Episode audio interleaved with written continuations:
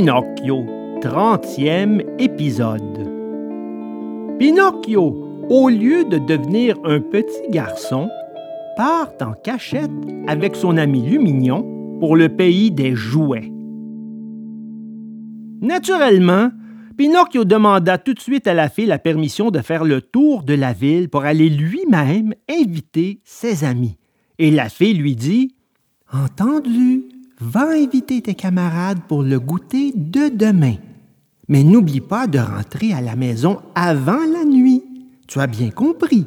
Je vous promets d'être revenu d'ici une heure, répliqua le pantin. Attention, Pinocchio. Les enfants ont vite fait de promettre, mais la plupart du temps, ils tardent à tenir leurs promesses. Mais moi, je ne suis pas comme les autres. Moi, quand je dis quelque chose, je le fais. Nous verrons. En tout cas, si tu désobéis, tant pis pour toi. Pourquoi? Parce que les enfants qui n'écoutent pas les conseils de ceux qui en savent plus qu'eux courent toujours au-devant de quelque malheur. J'en ai fait l'expérience, dit Pinocchio. Mais maintenant, on ne m'y reprendra plus. Nous verrons si tu dis vrai. Sans rien ajouter de plus, le pantin salua sa bonne fée, qui était pour lui une sorte de mère, et il sortit de la maison en chantant et en dansant. En un peu plus d'une heure, tous ses amis furent invités. Les uns acceptèrent tout de suite et de grand cœur. D'autres, au début, se firent un peu prier, mais quand ils surent que les petits pains à dans le café au lait seraient beurrés dedans et dessus, ils finirent tous par dire Nous viendrons nous aussi pour te faire plaisir. Or, il faut savoir que, parmi ses amis et camarades d'école, Pinocchio en avait un qu'il aimait beaucoup et préférait même à tous les autres. Il s'appelait Roméo. Mais tout le monde, en fait, l'appelait Lumignon. On l'avait surnommé ainsi à cause de son petit corps maigre, tout sec et efflanqué, comme un lumignon neuf dans un réverbère. Lumignon était l'enfant le plus paresseux et le plus indocile de toute l'école. Mais Pinocchio l'aimait énormément. Aussi alla-t-il tout de suite chez lui pour l'inviter à goûter, mais il ne le trouva pas. Il y retourna, et Lumignon n'y était toujours pas. Il y retourna une troisième fois et fit le chemin pour rien. Où le trouver? Il chercha d'un côté, il chercha de l'autre. Finalement, il le découvrit caché sous le porche d'une ferme. Que fais-tu là? lui demanda Pinocchio en s'approchant. J'attends minuit pour partir. Où vas-tu? Loin, loin, loin. Et moi qui suis allé te chercher trois fois chez toi. Et comme voulais-tu? Tu ne sais pas le grand événement, tu ne sais pas le bonheur qui m'arrive. Mais quoi donc? Demain, je cesse d'être un pantin et je deviens un petit garçon comme toi, comme tous les autres. Le grand bien te fasse. Demain, donc, je t'attends pour goûter à la maison. Mais si je te dis que je pars ce soir? À quelle heure? D'ici peu.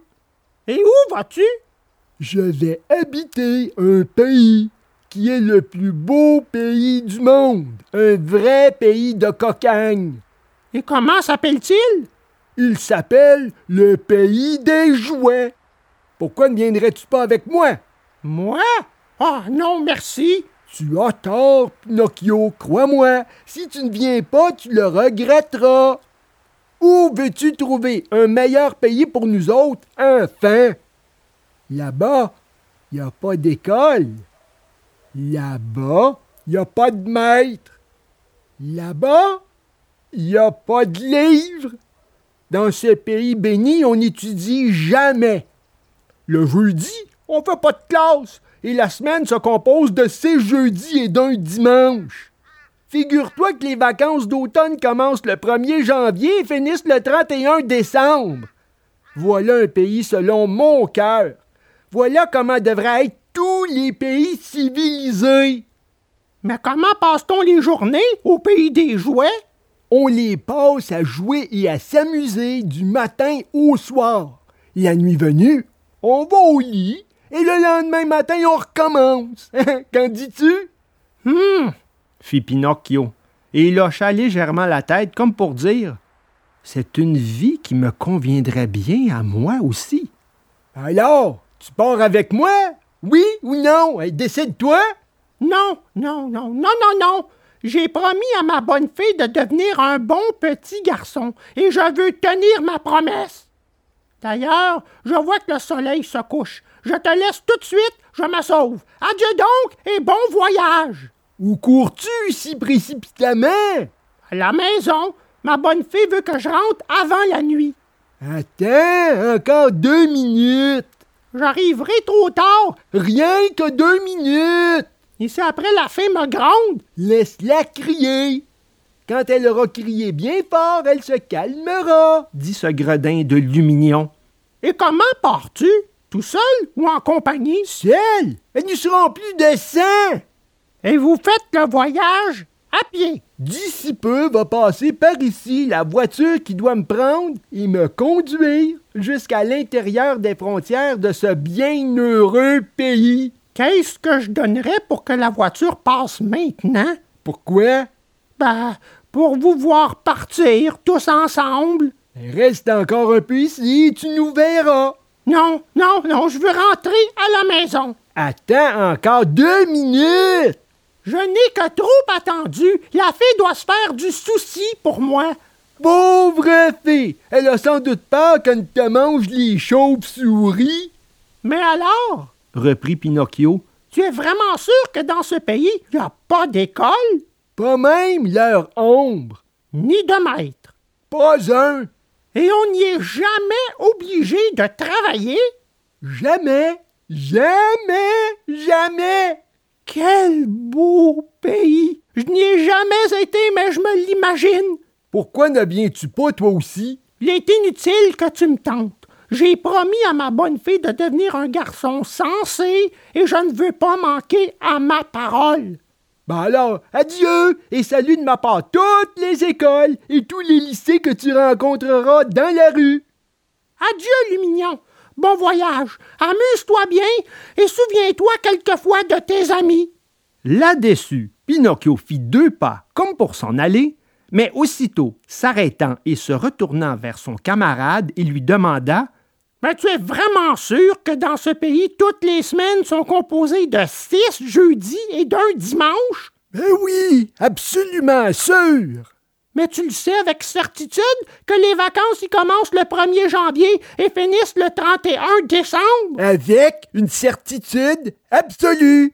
Quel beau pays! répéta Pinocchio. Puis, s'armant de courage, il ajouta brusquement Adieu donc, pour de vrai cette fois, et bon voyage! Adieu. Dans combien de temps partez-vous?